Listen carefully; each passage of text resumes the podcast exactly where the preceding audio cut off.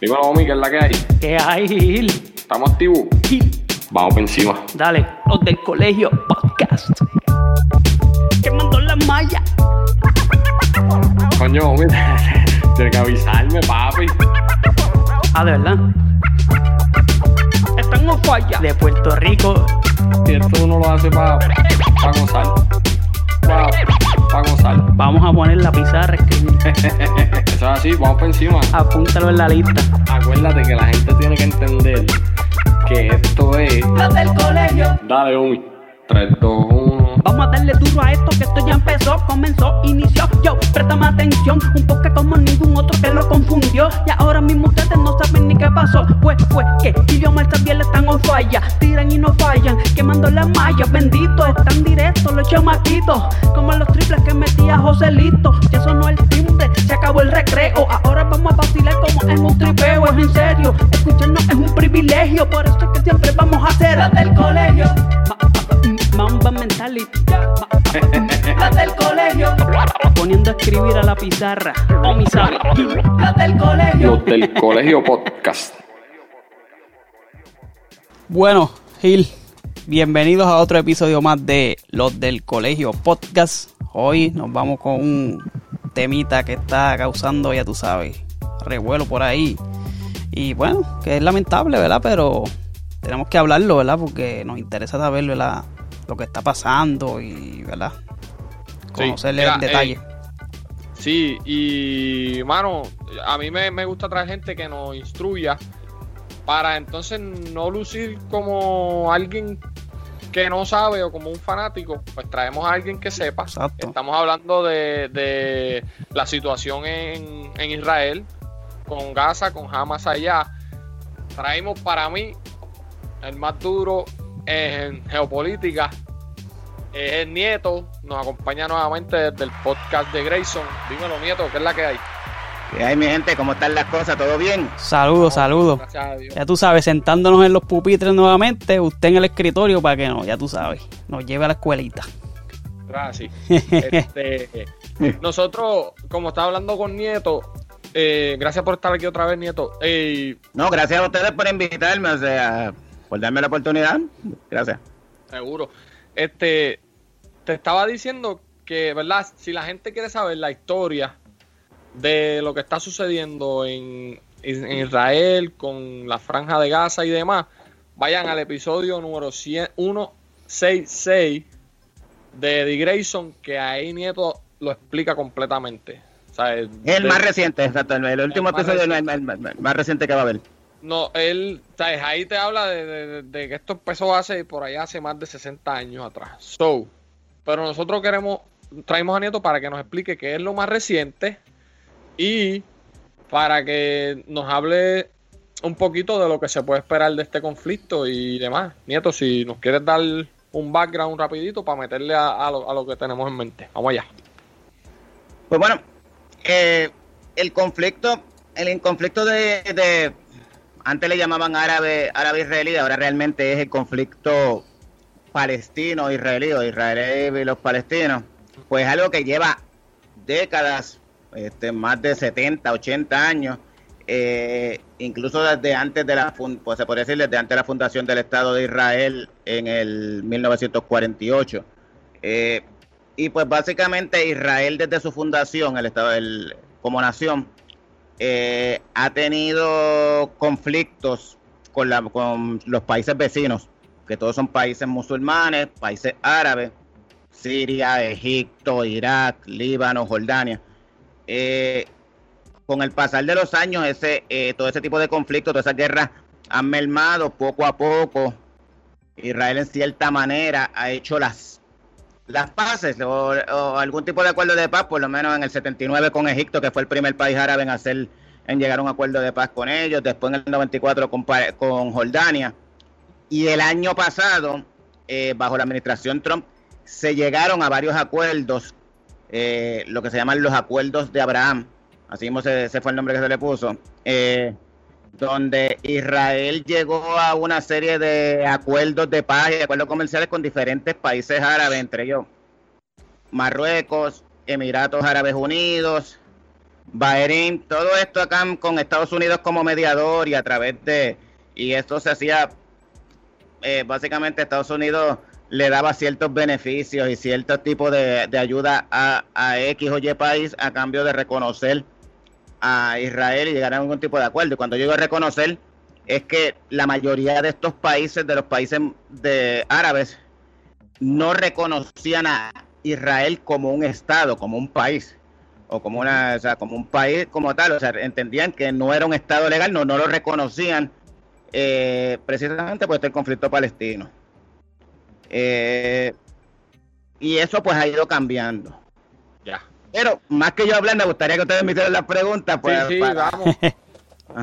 Yo, para empezar, ¿qué, ¿qué, puede hacer, ¿qué pueden hacer los Estados Unidos para intervenir en este problema con, que, que, con lo que está sucediendo? Porque, pues, como te dije ahorita, hay mucha gente hablando, echando la culpa aquí, que se fue aquel y aquel hizo acuerdos y este llegó y, y no ha hecho nada, explotó esto. ¿Qué, puede hacer, qué, pueden hacer los Estados Unidos? Ya vi que sobre 30 senadores demócratas eh, exigieron el ceasefire allá.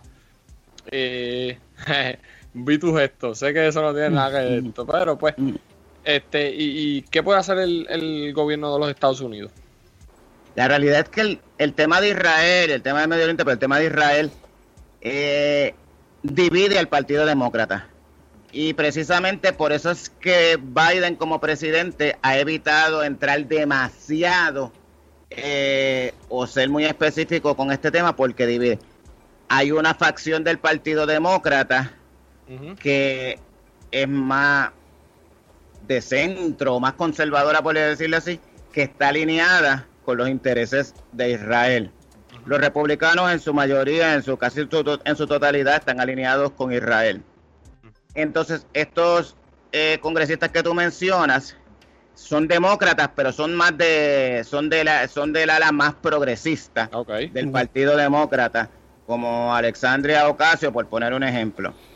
Eh, y ellos, o Bernie Sanders, ellos suelen ser eh, más progresistas, más liberales, y están más alineados con la causa eh, de los palestinos. Y pues ellos están pidiendo realmente, Estados Unidos, yo honestamente Estados Unidos no va a ser mucho más allá de, de, de decirle a Israel, Israel ya bajarle un poquito, bajarle la intensidad. Este, incluso de eh, la, la, primera, la primera, el primer comunicado, la primera expresiones de Biden oficiales el sábado fue que eh, Israel tenía el derecho a, a defenderse.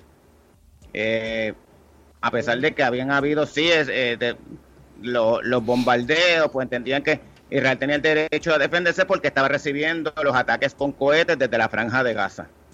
Y así que, en tu pregunta respecto a Estados Unidos, yo no creo que vaya a suceder nada eh, radical. Yo entiendo que Estados Unidos lo que está haciendo es dándole largas al asunto para que sea el propio Israel quien poco a poco y, lo, y jamás vaya bajando la intensidad de los misiles que esté enviando hacia territorio israelí y e Israel vaya bajando la intensidad de los bombardeos y vayan desescalando entre ellos mismos para ellos no tener que intervenir directamente. Lo que sucede es que en Estados Unidos el eh, lo que se llama el lobby israelí, o sea, los cabilderos, la influencia de Israel y es, muy grande dentro de ambos partidos, dentro del Partido Demócrata y del Partido Republicano. Si esto hubiese eh, ocurrido con, cuando estaba la administración Trump, eh, Estados Unidos hubiese tomado la mismo, el mismo, este, o sea, la misma postura. Yo entiendo que bajo Trump esto no hubiera todavía, hubiera, tarde o temprano iba a pasar. Pero creo que quizás no hubiera sucedido porque durante el tiempo Trump asumió una posición bien pro-Israel desde sus principios, empezando porque tal vez su yerno, el esposo de Ivanka, Jared, es judío. Y Ivanka también, su hija también es judía, ya se convirtió al judaísmo. Entonces, eh, él trabajó bastante y la administración Trump, la política exterior de Trump, en lo que se refiere al medio, al Medio Oriente, fue dirigido a favorecer en todo momento a, Israel, no solamente logrando los acuerdos de que estos países árabes entraran, en, eh, hicieran las paces con ellos y reconocieran al Estado de Israel, sino también en el sentido de reconocer, eh, algo importante, reconocer a Jerusalén como la capital de Israel.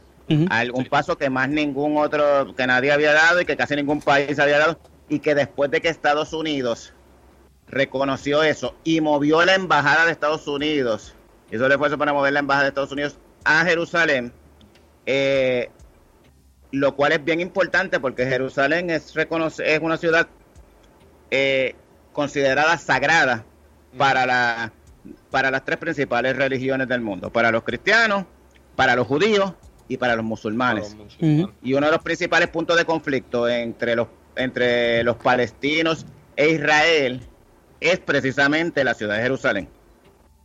Para los israelitas, para los israelíes, eh, es, es el, en la ciudad santa, es el lugar más sagrado de su religión.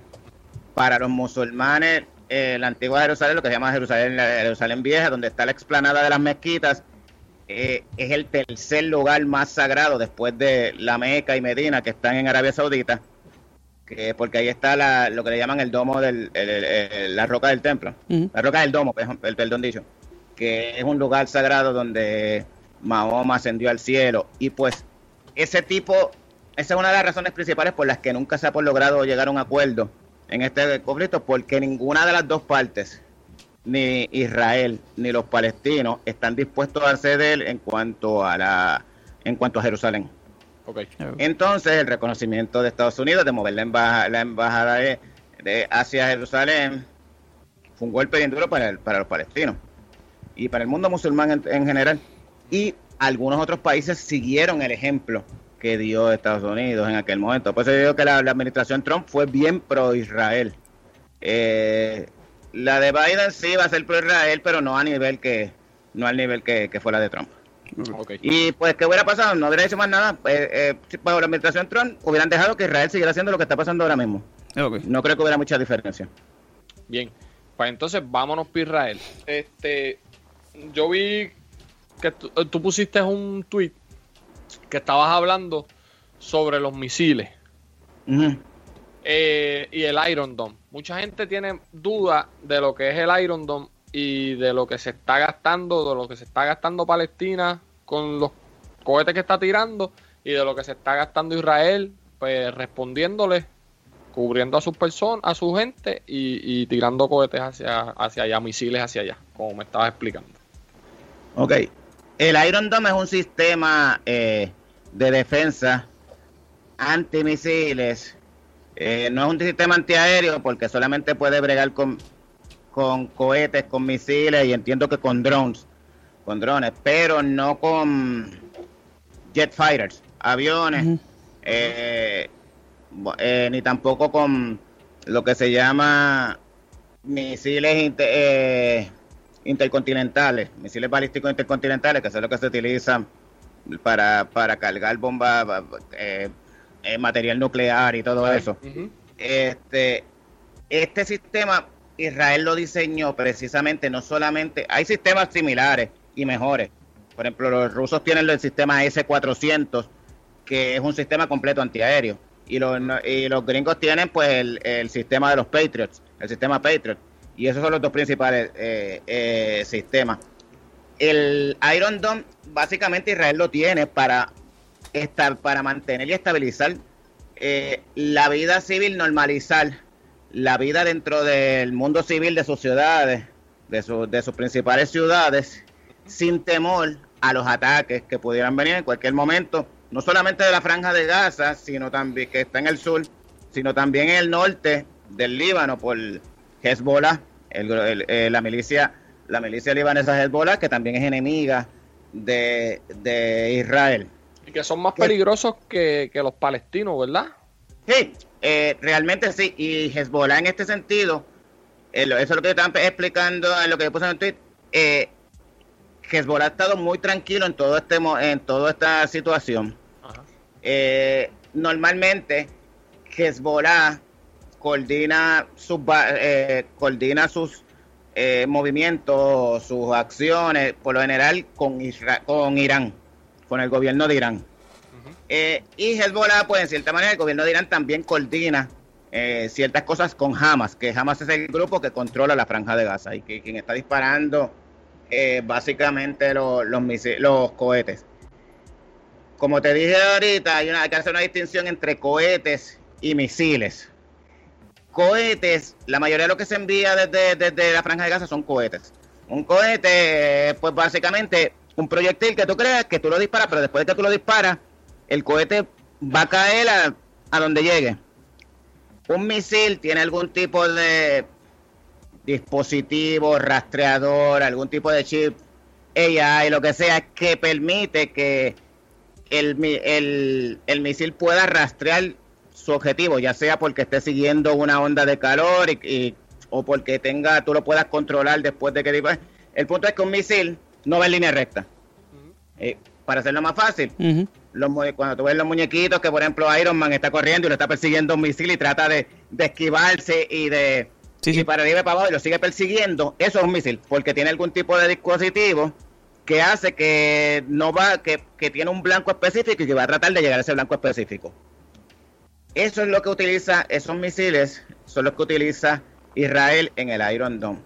El Iron Dome es un sistema que está, entiendo que son como 10, 10, este, 10 instalaciones movibles que se por todo el país, 10 o 12, no recuerdo bien ahora exactamente, que se compone, el sistema de cada una de estas instalaciones, cada uno de estos sistemas se compone de un radar cuando sale un proyectil, un, cohete de Gaza, el radar lo detecta inmediatamente. Ese radar envía un mensaje a una base, a un centro de mando que está cerquita y ese centro de mando se activa de ahí la señal para que se active un misil. Ese misil va a, interceptar en el aire antes de que vaya a atacar cualquier ciudad, intercepta en el aire al cohete que sale de Gaza. Anteriormente, antes de toda, esta, de toda esta situación, normalmente por cada misil siempre salían, dos, digo, por cada cohete siempre salían dos misiles para estar seguro de que no iba a fallar. Pero eso era porque antes eh, eh, jamás enviaba de uno en uno, enviaba uno ahora y otro de aquí a cinco minutos, o uno ahora y otro en dos minutos, o en un minuto. Ahora no, ahora sí, eh, jamás cambió la estrategia y está enviando 10, 20 de cantazo. Dándose esa situación, pues tú tienes que enviar, no tienes, eh, tienes que enviar un misil para cada cohete. Por eso es que anteriormente el Iron Dome tenía un por ciento de efectividad de un 95% más o menos y ahora ha bajado a un 85, a un 80, porque en la medida que tú estás enviando más a la vez, pues siempre se te va a escapar uno. Okay. estos cohetes. Pero ¿qué sucede? Lo que me preguntaste sobre la diferencia, pues un cohete a Hamas, eh, muchos de ellos le llegan desde, algunos de ellos le llegan desde Irán, otros eh, son cohetes que ellos mismos pueden, como digo yo, artesanales, homemade, que los pueden preparar y que ya Irán les da las instrucciones, les ha dado las instrucciones de cómo prepararlo.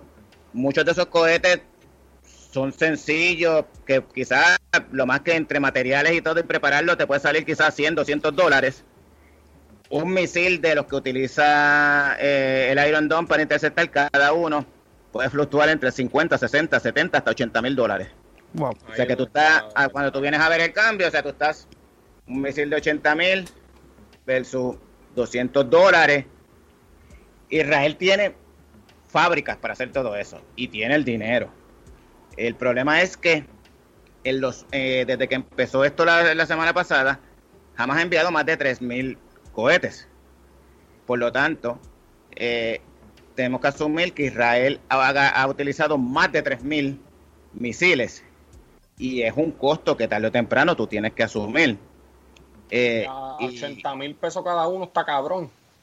Y el problema no es solamente eso, es que tú estás, es que tú lo estás utilizando sí para tu defensa y para la estabilidad de, de que de, tu población y la seguridad de su población, pero tú como quieres, independientemente de todo lo que tú estés gastando y todo lo que tú puedas producir, tú siempre tienes que guardar una reserva para el caso de que venga Hezbollah y Hezbollah te ataque por el norte, porque Hezbollah sí tiene cohetes, pero también tiene misiles.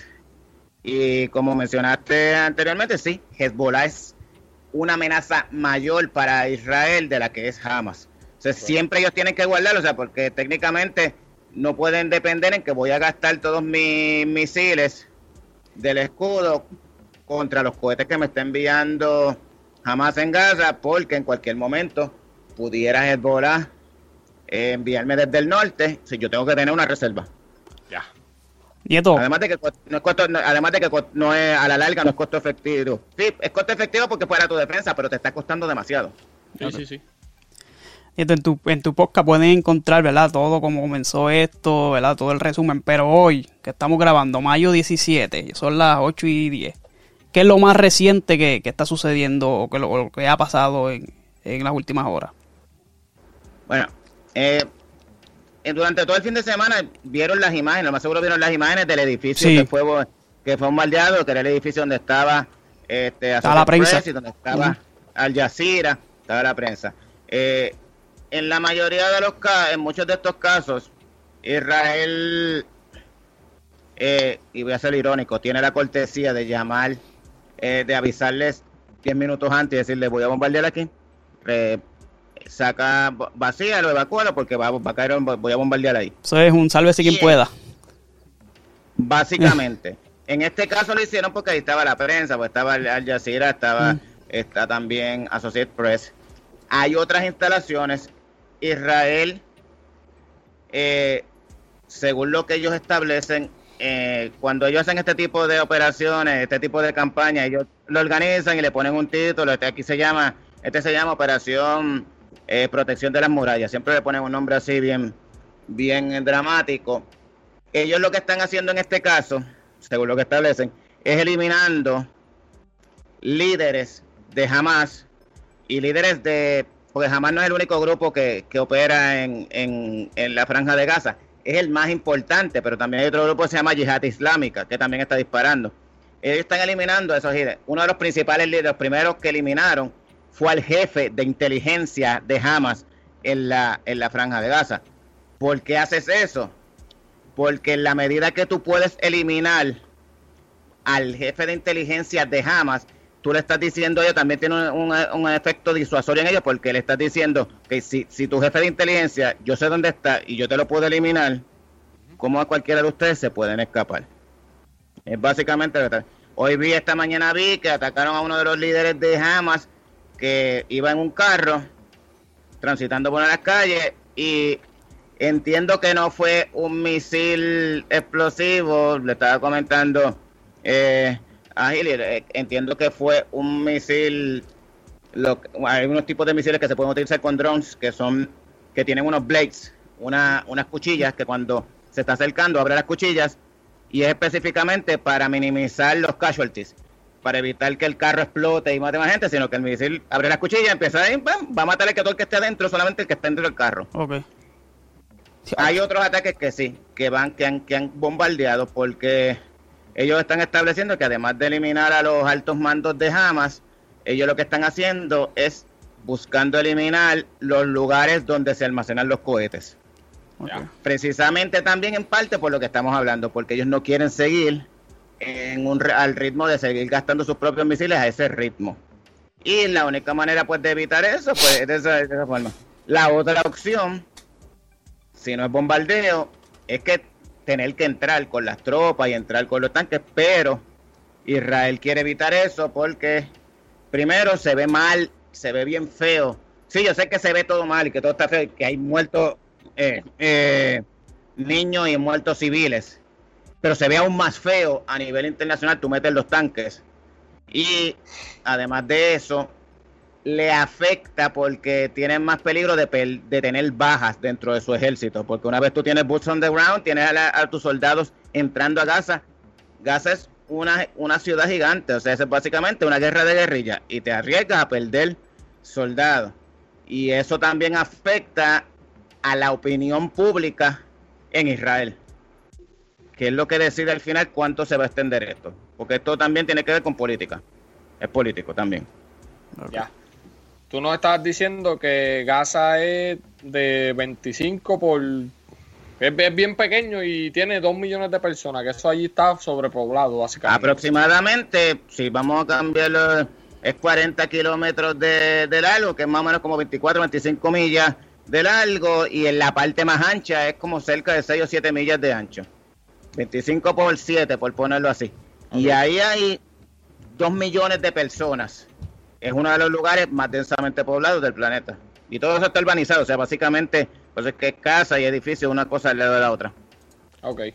Eh, ahorita yo te estaba haciendo una pregunta que, porque he visto que muchas personas, pues, y siento que es sin saber la historia, ¿verdad? Y por eso yo no me atrevo a emitir una opinión, porque yo no sé la historia, por eso te trajemos a ti. Pero he visto mucha gente que como que, no, que Israel, que son unos asesinos, no, que los de Gaza son unos cabrones, los otros. Eh, ya me dijiste que tú no vas a decir tu posición, pero sí la gente tiene que tener en contexto que ambas, ambas, ambos lados se están atacando el uno al otro. Sí sabemos que Israel desalojó unas familias palestinas y como me dijiste, eso fue la cherry en el, en el Sunday. Pero, ¿qué, qué, qué más se puede esperar? ¿Sabes? ¿Qué, ¿Quién tiene más culpa? ¿Quién no tiene culpa? ¿Qué es la que hay con eso, Nieto? Ok. Lo que desató todo esto, aquí hay varias teorías. Eh, recientemente eh, hubo una decisión del Tribunal de, Israel donde ordenó el desalojo de unas familias eh, palestinas en un barrio de Jerusalén Oriental eh, para posteriormente se establezcan ahí colonos, se dice que para que se establezcan colonos, o sea, colonos son israelíes que vienen de a entrar en, los territorios ocupados, que es donde están los palestinos eh, en Israel. Eso exacerbó las cosas. Eso también provocó que hubiera una serie de protestas. La semana pasada se dio el día, una, un día de fiesta, se llama el Día de la Bandera que es un día donde se hacen unas marchas y en Israel se conmemora que la guerra de los seis días en el 67, esa fue la fecha, en ese día fue que ellos tomaron la, la ciudad de la ciudad de Jerusalén. ¿Qué sucede? Cuando se celebra eso, salen jóvenes israelíes a marchar por diferentes partes de Jerusalén, incluyendo por los barrios musulmanes los barrios árabes, mejor dicho. Y eso obviamente a los, a, los, a los árabes, porque hay árabes dentro de Israel que son ciudadanos de Israel, pero son eh, árabes. Eh, y entonces eso los exaspera y eso trajo una serie de encontronazos. Hubo una serie de encontronazos en lo que se llama la explanada de las mezquitas, que es una parte de Jerusalén, que es donde hay está la mezquita de Al-Aqsa y otra y la mezquita del Domo, que son áreas sagradas para los musulmanes y para el Islam y para los palestinos. Y en aquel momento, eso queda bien cerca del muro de las lamentaciones, que es el lugar santo para los judíos, porque eso es lo que queda, esa es la única pared que queda del antiguo templo de ellos. ¿Qué pasa? Se dice que los palestinos desde allá empezaron a tirarle piedras a los a los israelita y la policía entró. Y la policía, anti, la policía israelita empezó en encontronazos con los, con los palestinos. ¿Qué sucede? Esto está pasando en Cisjordania. Y para eso, eh, para poder explicar, los palestinos están, en dentro de Israel, están en dos, en dos zonas principales. La franja de Gaza, que es ese pedazo pequeño de que queda justamente al lado del mar Mediterráneo, y está Cisjordania, que está al otro lado, que es donde que incluye parte de Jerusalén.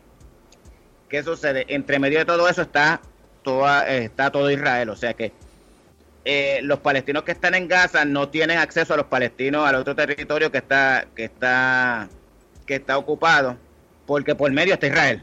O sea, están divididos, es como si para ponerlo así, es como si Aguadilla fuera Gaza y Guayama fuera Cisjordania. O sea, tienes todo Puerto Rico entre medio.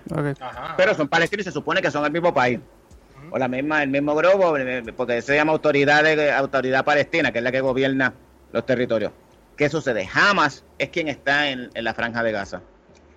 Al pasar esto, Hamas le hace una advertencia, le, le envió un ultimátum a Israel y le dice, tienes eh, 10 horas para sacar las fuerzas de seguridad de ahí, de la explanada de las mezquitas, o de lo contrario, te, te atendrás a las consecuencias.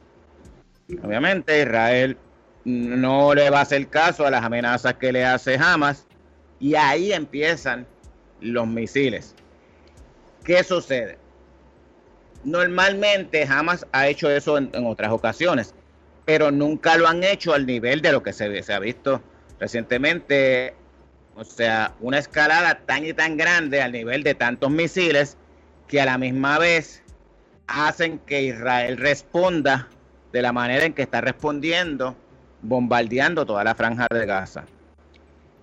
Hay dos teorías principales sobre por qué la cosa, no porque explotó, porque ya explicamos por qué explotó por las situaciones, por qué la cosa ha escalado tanto.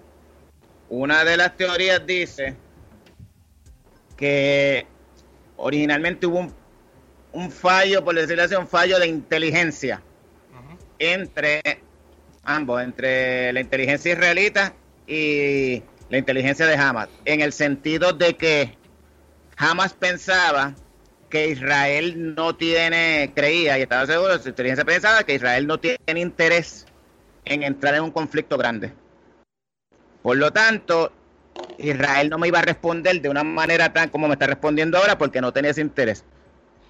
De la misma manera Israel pensaba que como Hamas a- a- últimamente, en los últimos meses, o por lo menos los últimos, los últimos dos años por ahí, había estado entrando, había estado bregando más pacíficamente, y eso tenía que ver porque el liderazgo de Hamas, quien estaba a cargo de Hamas en la franja de Gaza, era un líder más pacífico, por decir, más conciliador.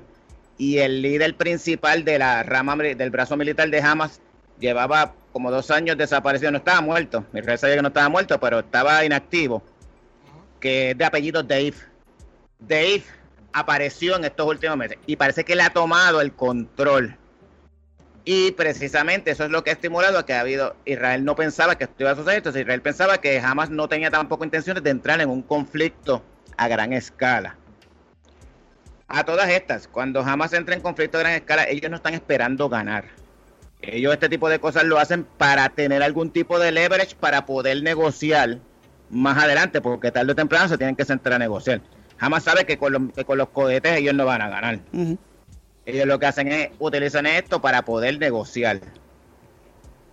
En parte también Hamas utiliza esto en la medida de, como digo ahorita, porque ellos también obtienen leverage dependiendo de cómo llegue Israel a, la- a una mesa de negociación. Y cómo llegue Israel a una mesa de negociación depende de la opinión pública.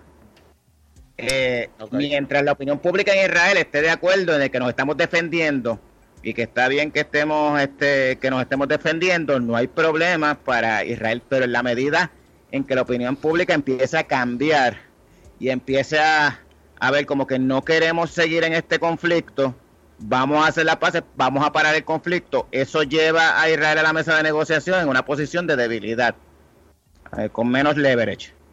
Ah, y eso es lo que también Hamas está tratando de ver. Esa es una de las teorías. La segunda teoría es que ya yo les había hablado a ustedes, como les mencioné ahorita, eh, desde el año pasado se dieron muchos acuerdos, los acuerdos de Abraham, que con diferentes países eh, árabes y musulmanes que establecieron relaciones con Israel. ¿Qué sucede? En la medida que estos acuerdos se están dando, por ejemplo, Emiratos Árabes Unidos, que es uno de los países más importantes en el mundo árabe, el Golfo Pérsico, que es bien pequeño, pero es bien poderoso a nivel económico. Eh, Emiratos Árabes Unidos está alineado completamente con Israel. ¿Qué sucede? Jamás tiene miedo que en la medida que la mayoría de los países árabes estén haciendo acuerdos con Israel, a, él, a ellos le conviene menos porque Palestina deja de ser relevante. Dentro del mundo musulmán, hace 20 años, la reacción a todo esto hubiera sido bien diferente a la que se está dando ahora. Para más decirte, eh, Emiratos Árabes Unidos eh, eh, emitió un comunicado donde le dice a Hamas, tú tienes que parar con los cohetes. No estás diciendo que te estás defendiendo ni te están bombardeando. Tienes que parar con los cohetes o yo voy a dejar de enviarte los millones que te estoy enviando para sostenerte.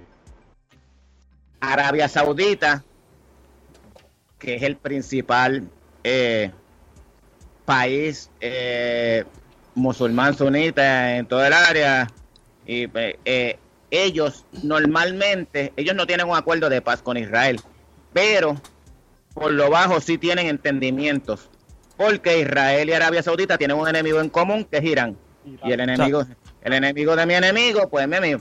Y ellos intercambian inteligencia y todo eso. Lo que pasa es que no tienen nada abierto específicamente, están tratando de cuadrar algo. Arabia Saudita normalmente cuando pasaban estas cosas, por lo bajo, tras bastidores, siempre trataba de, de abogar y trataba de, de enviaba dinero y trataba de esto para proteger al pueblo palestino. Esta vez no lo está haciendo. Y no es solamente porque ellos deseen hacer las paces con Israel.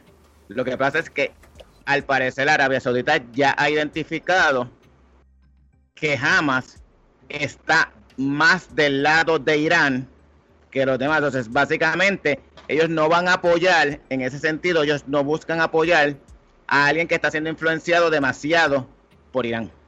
Ya. Y pues por eso Arabia Saudita se ha mantenido, no ha hecho casi expresiones. ¿Qué sucede?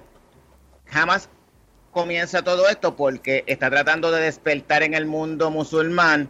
Miren, atiendan, miren lo que está pasando, me están bombardeando, mira lo que está haciendo Israel para tratar de llamar la atención y evitar o paralizar o de alguna manera evitar que cada vez más países árabes entren en este tipo de acuerdo, lo cual a la larga los termina afectando a ellos. Eh, según tu conocimiento, ¿cuándo acaba esto? ¿Se va a tardar? Eh, ¿Va a ser pronto? ¿Algún lado va a tener que darle, ¿sabes? Sacar la banderita? ¿Cómo es la cuestión? Se nos fue Nieto por ahí. No, fue Vamos a ver si lo, si lo podemos conectar otra vez. Ah, estamos aquí, estamos aquí, Estamos aquí. estamos hablando de... Mano, eso... No, no. Parece que se le fue o se una llamada o algo, pero eso está... No está fácil eso ahí. Está complicado, mano, está complicado y es como yo, como yo estaba hablando contigo y con él. La gente, mucha gente hablando de... O sea, de que, ah, que esta gente que atacando a los más chiquitos, que si... Y es como que, mira, brother. Gente opinando sin... Aquí, ahí, ahí, ahí volvió. ¿Volví? Sí, sí, está ahí. Sí, sí, sí, estamos aquí. Tenemos. Ok, ok. Este, lo que te estaba diciendo, esto va a depender. Aquí hay un, aquí hay un factor político y un factor político en Israel. El presidente de Israel, que es Benjamin Netanyahu, él tiene, digo, el primer ministro, él tiene, él tiene un pro- serios problemas políticos. Además de que él tiene un caso, es primer ministro y tiene un caso criminal corriendo al mismo tiempo, eh, allá por corrupción, pero él tiene un problema de que en Israel ya van para la quinta, si no me equivoco, la quinta elección y todavía no han logrado formar gobierno, o sea, no han podido alinearse. Eh, para poder establecer, eh, ellos tienen un sistema parlamentario y necesitan, cuando no tienen una mayoría absoluta, pues los partidos tienen que hacer alianzas. Llegó un momento dado en que el partido de Netanyahu, que es más de, más de derecha, estaba haciendo alianzas incluso con algunos partidos árabes, eh, lo cual al final no se dio. Entonces, los partidos, el partido, el, el otro partido principal, que es más de centro izquierda, estaba haciendo alianzas con partidos de izquierda árabes. Y con eso iban a poder tener la mayoría para formar el gobierno. ¿Qué sucede?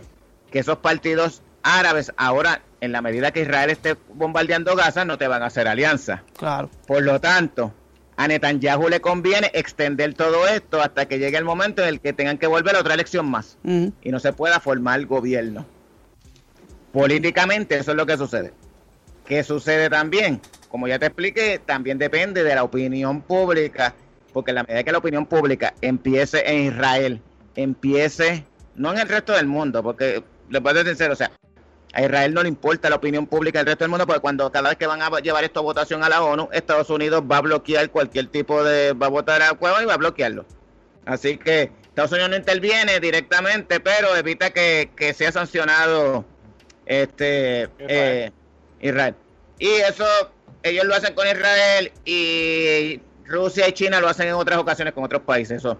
Ellos, Rusia, China y Estados Unidos tienen poder de veto y utilizan el poder de veto del Consejo de Seguridad de la ONU para proteger a, a sus aliados. A sus aliados, sí, más pequeños. Exacto. Sí. Exactamente. Puede haber que a lo mejor, si en algún momento se lleva algún tipo de sanción contra Venezuela, el- a tratar de llevar algún tipo de sanción contra Venezuela, por poner un ejemplo, en el Consejo de Seguridad de la ONU, lo más seguro es Rusia o China o ambos lo van a bloquear, Ok. que lo van a vetar. Eh, pues aquí pasa lo mismo. Eh, la opinión pública de Israel es muy importante y la, y la- la opinión pública de Israel se mueve de acuerdo a las bajas que ellos tengan. Eh, Israel no se puede perder de, cuen- de- de cuenta que Israel es un país pequeño, o sea, ellos son apenas 8 o 9 millones de personas. De verdad. Y ellos, sí, sí, ellos, son- no, ellos no llegan, ellos no llegan a 10 millones de personas Ok. eh, como población.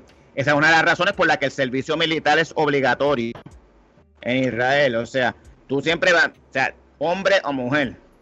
Un ejemplo bien claro, Galgadot, que ahora le está en. Me le cayeron chincha a Mami Galgado. Está cabrón. Galgadot le cayeron chinche. La realidad es que Galgadot fue mi, Miss Israel en Miss Universe para el 2000 y pico por ahí, cuando ella tenía 18 años. Después de que ella termina en Miss Universe, ella se tiene que ir dos años a hacer el servicio militar obligatorio. Y allá el servicio militar es para hombres y mujeres. Allá los únicos que están eximidos de eso son algunos judíos ortodoxos. Y es por la religión, pero hombres y mujeres, los demás, este, tienen que hacer servicio militar. Galgado, Y para el que no sabe, es Wonder Woman. Cuando- Exactamente. y le cayeron encima por un mensaje que ella puso, que técnicamente, o sea, ella es israelí. Mm. Ella está pidiendo que acá de, de- de- o sea, yo sé que en estos momentos la mayoría de la gente pues ve la situación de que Israel es quien tiene la ventaja porque tiene la tecnología, eh, tiene el, el Iron Dome. Que la realidad es que si Israel no tuviera el Iron Dome, que lo tienen como desde el 2011, serían 3.000 cohetes que habrían caído en territorio israelí, en las ciudades. Eh, y sí, tienen la tecnología, tienen el armamento, tienen los aviones. Eh, si ellos si es proporcional la forma en la que ellos están contestando a el ataque que están recibiendo de parte de Hamas, eh, esa es la parte que hay que evaluar. Hay gente que dice que no, que obviamente que no es proporcional, porque aquellos tiran los cohetes y se los bloquean. La pregunta es si no tuviera el, el- si no tuvieran el Iron Dome, pues probable, eh, esos tres mil y pico de cohetes, la mayoría, bueno, la mayoría no, porque algunos se quedarían en otra parte, pero vamos a poner mil, mil cohetes de esos podrían haber caído en ciudades y hubieran también causado muerte. Claro.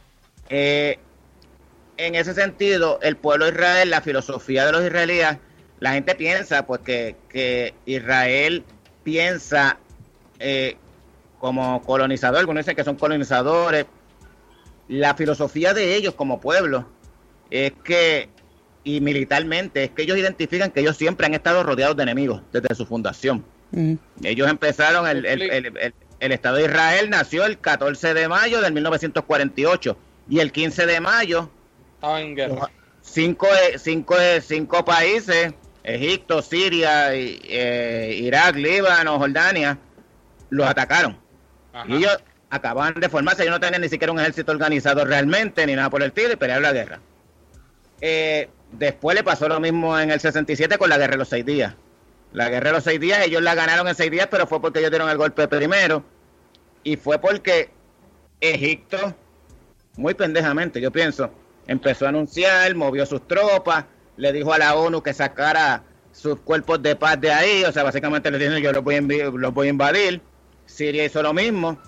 Cuando las gestiones diplomáticas de Europa y, de Estados Unidos no funcionaban como para evitar nada, Israel dijo, pues, antes que me den ellos a mí, y ellos enviaron un ataque sorpresivo, donde bombardearon y, mata y eliminaron el 90% de los aviones de Egipto y también el más o menos lo mismo de los de Siria.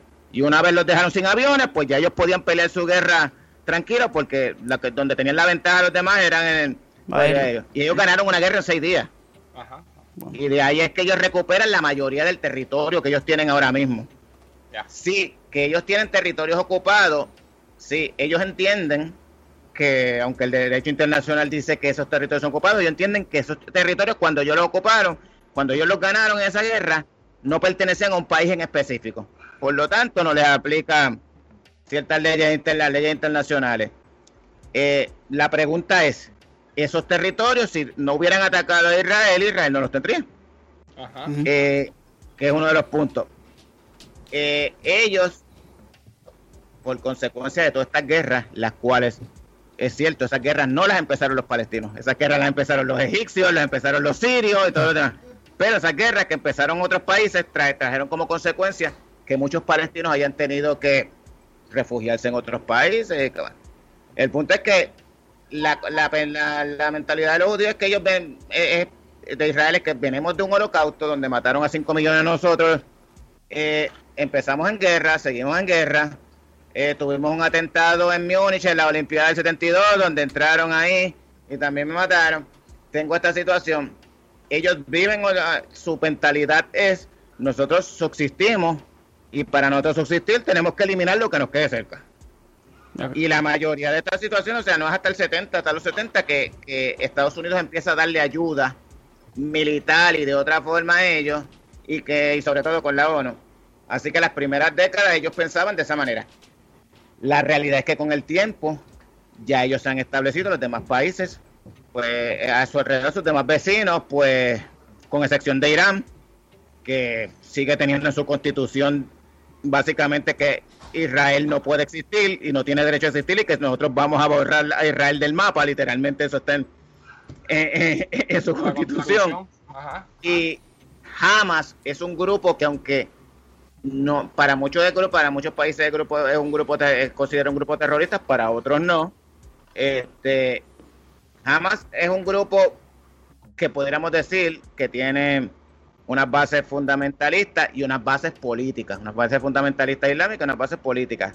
Jamás dentro de su dentro de su carta autonómica, en, su, en un comienzo hasta el 2017, decía que ellos no que ellos no reconocían la existencia del Estado israelí y que el Estado de Israel tiene que ser eliminado. En el 2016 lo cambiaron, pero hasta el 2017 estaban en eso. Por lo tanto, el pensamiento de Hamas es en contra de Israel. y ellos ven a, a Hamas como como un enemigo. Aunque la gente, aunque la gente pueda estar sorprendida, Israel nunca ha tenido la intención de eliminar a Hamas.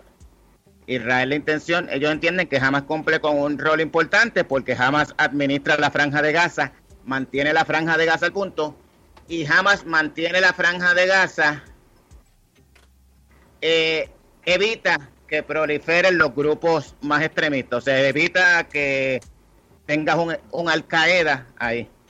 Ellos jamás no llega al nivel de Al Qaeda ni al nivel de ISIS, jamás ni nunca. Eh, podría decirle, es un grupo ajá, extremista, más que nada político, es a medio pocillo. Israel sabe eso. Israel lo que le interesa es que jamás esté sometido. No es que jamás sea eliminado, porque si tú eliminas a Hamas, Israel es mucho más inteligente que Estados Unidos o que los, muchos países europeos que vienen y te dan un golpe de Estado en, o promueven un golpe de Estado en, en Libia, eliminan a Gaddafi, quitaste, quitaste un dictador y lo que formaste fue un sendo descojón, un Estado fallido, porque entonces tienes todo, básicamente todo el mundo se pelea, no estableciste nada.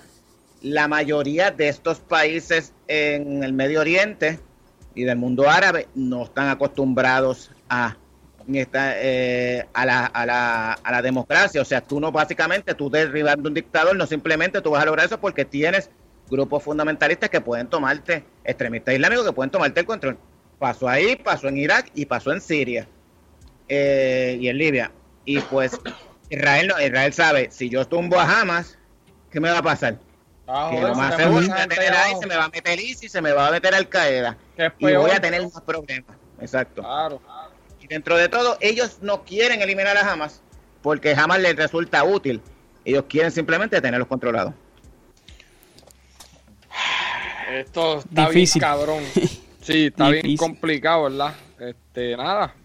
Tiene, ah, y a Hamas también le, le, interesa. Yo en un momento se me quedaba. En un momento yo dije que, a, Israel le interesaba políticamente extenderlo. A Hamas también le interesó un, un momento dado porque jamás llegó a controlar la franja de Gaza en unas elecciones en el 2006.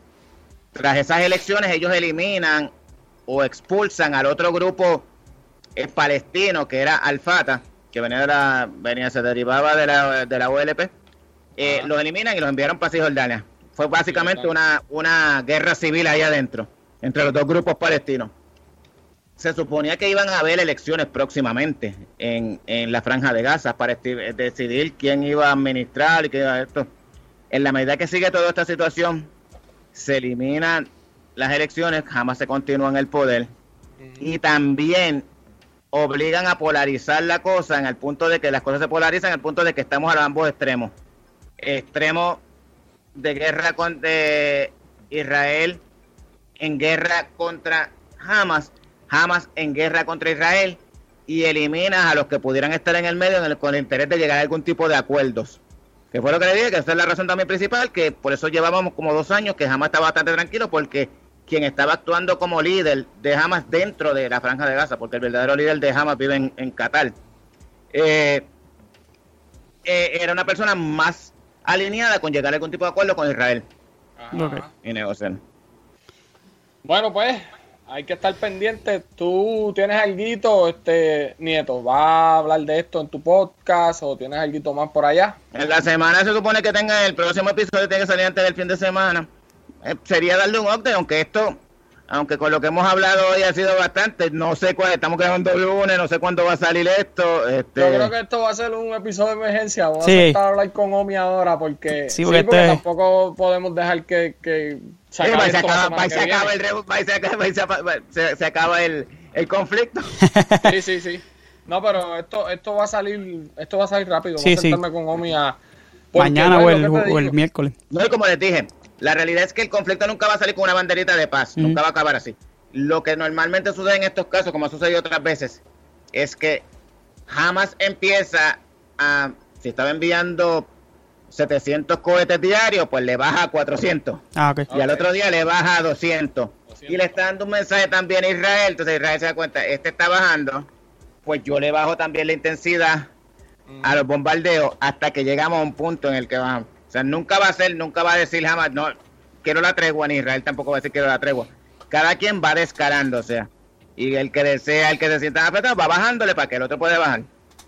Ya lo otro que había visto es que Rusia se había eh, se había ofrecido como mediador para establecer algún tipo de, de acuerdos, eh, algún tipo de conversaciones de paz entre Hamas e Israel. Esto es bien consono con el papel que, que Putin siempre ha utilizado en los años recientes en el Medio Oriente. Lo hizo con Siria, lo hizo en cierta manera con Libia. Eh, en aquel momento estaba, lo hizo más con- bajo la administración de Obama y bajo la administración de Trump.